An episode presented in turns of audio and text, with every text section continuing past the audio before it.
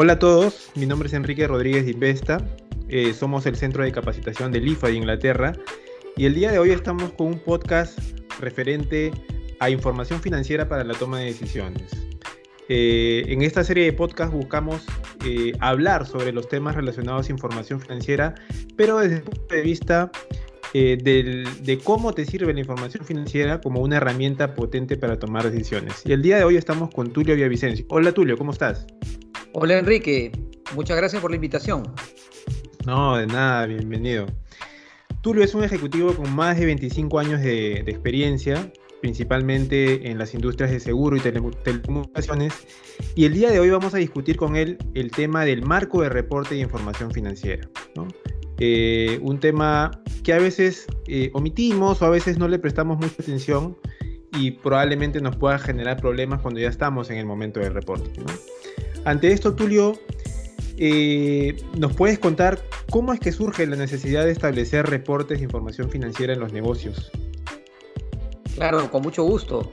En realidad es una pregunta que nos obliga necesariamente a remontarnos al pasado y hacer rápidamente un viaje a cómo se inició esta necesidad de establecer reportes de información financiera.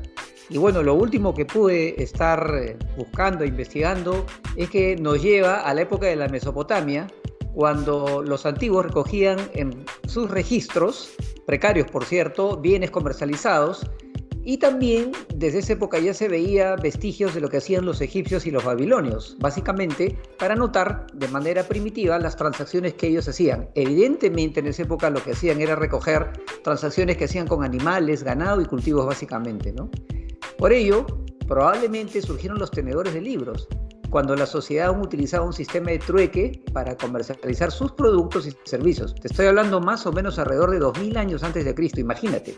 Y curiosamente, dichos reportes financieros se leían como narraciones con fechas, descripciones de los intercambios realizados y de los servicios prestados. Pero a medida que se dispuso de monedas y evidentemente creció el número de comerciantes, pues estos ya no podían llevarlos solos. Entonces acudían a lo que vendrían a ser los primeros indicios de los contadores, ¿no? Y ellos llevaban de una manera bastante sencilla sus registros, pero también se tenía el hecho de que en esa época había fobia a las matemáticas, no todos tenían esas habilidades. Es por eso que llevaban solamente en una columna todas sus anotaciones y lo que hoy históricamente conocemos sistema de contabilidad de partida única. Después Conforme fue avanzando el comercio, ya nos encontramos alrededor de 1494 y en donde, como nos enseñaron a todos en la universidad, en los primeros ciclos, nos encontramos con el célebre personaje Luca Pacioli, que en realidad le llamamos el, padre de la contabilidad moderna.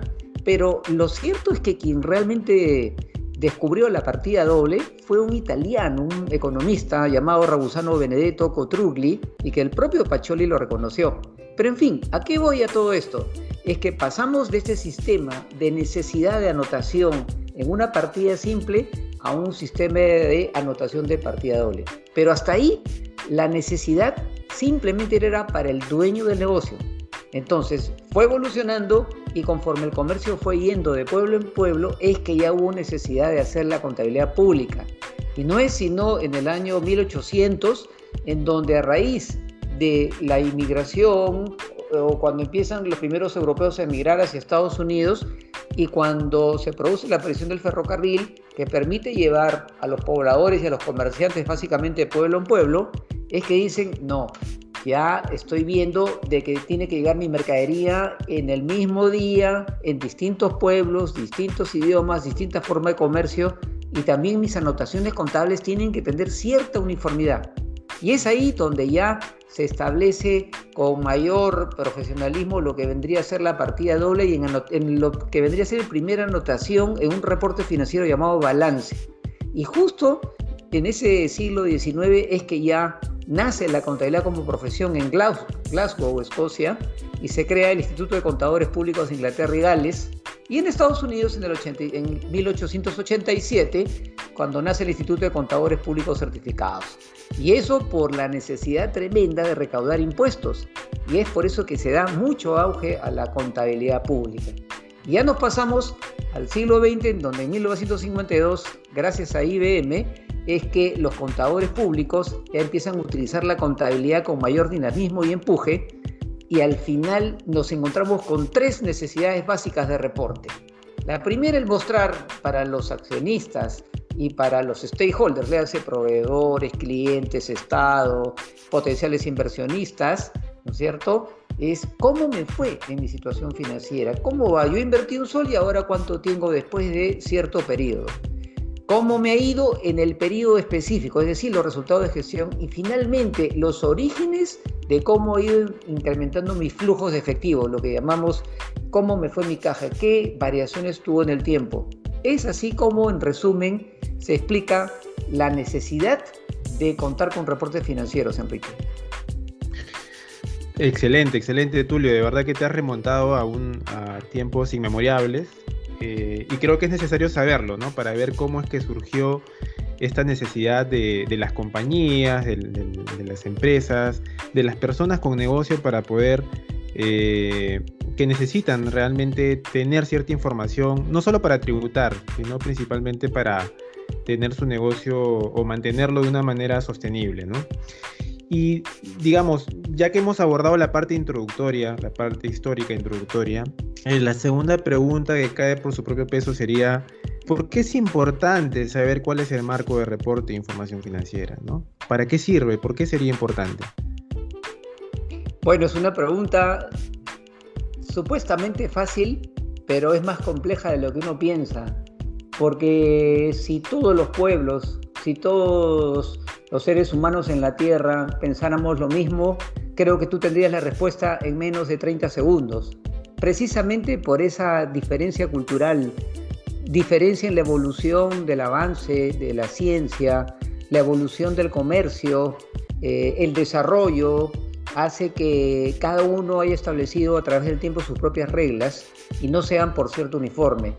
¿No? Y para eso es como cuando de repente tú tomas un viaje de 14 horas y de pronto estás en una reunión con cuatro potenciales inversionistas de diferentes países del mundo, por cierto, digamos chinos, ingleses, brasileños y estadounidenses. Y en ese momento tú eres el que tienes que dar la primera palabra y dices en qué idioma les hablo, para que me entiendan todos. Y entonces ahí es donde seguramente dirás, bueno pues, el lenguaje que predomina hoy es el inglés, así que me voy a arriesgar a hablarles en inglés. Aun cuando hoy en día mucha gente dice que el idioma universal es el sánscrito, u otros incluso se repontan un poquito más atrás, al bonifanciano. Pero bueno, lo cierto es que la contabilidad se ha hecho para necesidades de los stakeholders. Y un stakeholder fundamental que tenemos aún en estos días, y especialmente en la TAM, es el y muchas mucho de esas normas están hechas basadas para cumplir un objetivo de presión tributaria. Tiene un componente muy importante orientado a la presión tributaria. Por lo tanto, es que surgen eh, esa necesidad de conocer reportes como los principios de contabilidad generalmente aceptados, vigentes para cada país, por ejemplo, pero también conocemos otros que son los, las normas internacionales de información financiera, que lo vamos a discutir un poquito más adelante, y lo que predomina en la economía que domina el mundo, que son los US GAAP, que son los que rigen en los Estados Unidos. Por cierto, todo está en proceso de concluir prontamente en llevar bajo NIF todos los marcos de reporte.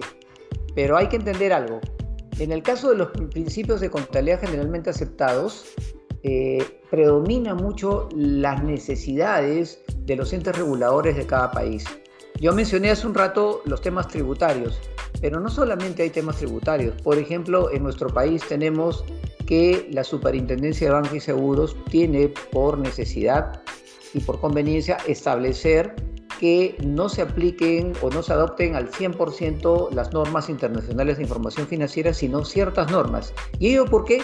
Porque de repente en el análisis económico que ha hecho conviene que el sistema, que el mercado que rigen a los bancos, a la industria de seguro, a las AFPs, de repente en este momento de adoptar al 100% ciertas normas internacionales de información financiera podrían generar impactos que obligarían a las empresas de repente a adoptar un plan de adecuación porque podrían tener impactos en sus pasivos financieros, en sus activos financieros. Entonces, como es deber también de la superintendencia el proteger el mercado y que hay un equilibrio correcto para no generar ningún tipo de corrida ni ninguna situación de apremio, entonces ve el momento conveniente. Pero estoy seguro que vamos a ir más temprano que tarde a adoptar las NIPS. En el caso de las US GAAP, como debes saber, es que eh, en Estados Unidos, en realidad, para las empresas públicas y las que cotizan en bolsa, es obligatorio el uso de US GAAP. Pero hoy en día también se permite de manera eh, voluntaria eh, que las empresas estadounidenses, las privadas, utilicen las IFRS. Es más, si esas empresas tienen inversiones en otros países, entonces también se permite y es más, se exige que estén bajo IFRS. Prácticamente hoy en día casi un poco más del 80% de los países del mundo han adoptado las IFRS. Entonces yo pienso que estamos en camino importante de llegar a ese nivel. Efectivamente, Tulio. Eh, y bueno, nosotros como consultores normalmente tenemos el reto de, digamos, tener este tipo de discusiones con, la gerencia, ¿no? La gerencia general, la gerencia financiera, respecto a cuál es el mejor eh, marco de reporte que les pueda, que les pueda servir, ¿no? Y usualmente aquí en Perú tenemos pues la, la opción de, tomar los principios de contabilidad generalmente aceptados o las NIF, ¿no? Entonces, entre esas dos, digamos, ¿cómo tú le, venderías en, pocas palabras el por qué un gerente general o un gerente financiero debería optar eh, de manera progresiva, así no esté obligado, a presentar su información financiera bajo, bajo NIF, ¿no? bajo estos estándares internacionales? Enrique, esto cada un tema fundamental y que hoy día está más vigente que nunca en nuestro medio y yo me atrevería a decir que en gran parte de los países de nuestra región, estoy hablando de la TAM, porque el primer gran reto que tenemos como profesión contable es de, llenar, eh, de tener una sólida cultura contable conociendo todos los marcos de reporte contable que hoy día existen porque para poder aconsejar adecuadamente tenemos que conocer qué es lo que exige las US GAAP, qué es lo que contemplan las IFRS y qué es lo que contemplan los principios de contabilidad generalmente aceptados de cada país. ¿Y por qué lo digo? Porque hoy día no solamente el profesional contable se enfrenta al reto de asesorar a una pequeña o mediana empresa, probablemente está asesorando a un conglomerado, a un grupo económico, se está enfrentando a un proceso de consolidación de estados financieros en donde de repente el headquarter es una empresa extranjera y tiene inversión en la TAM. Por lo tanto, tiene que saber de las reglas de consolidación de estados financieros. Pero si da la casualidad que la matriz es estadounidense, evidentemente tiene también ahí una doble eh, obligación de entender y cómo hago ahora para pasar del lenguaje de norma internacional de contabilidad a, un FAS, que es el Financial Accounting Standard, que viene a ser lo mismo, pero bajo eh, eh, el gremio o bajo el, comité de normas que viene a ser el FAS en Estados Unidos. Entonces, es sumamente importante primero eh, tener una vasta cultura contable. Lo segundo es, uno tiene que saber de qué se trata.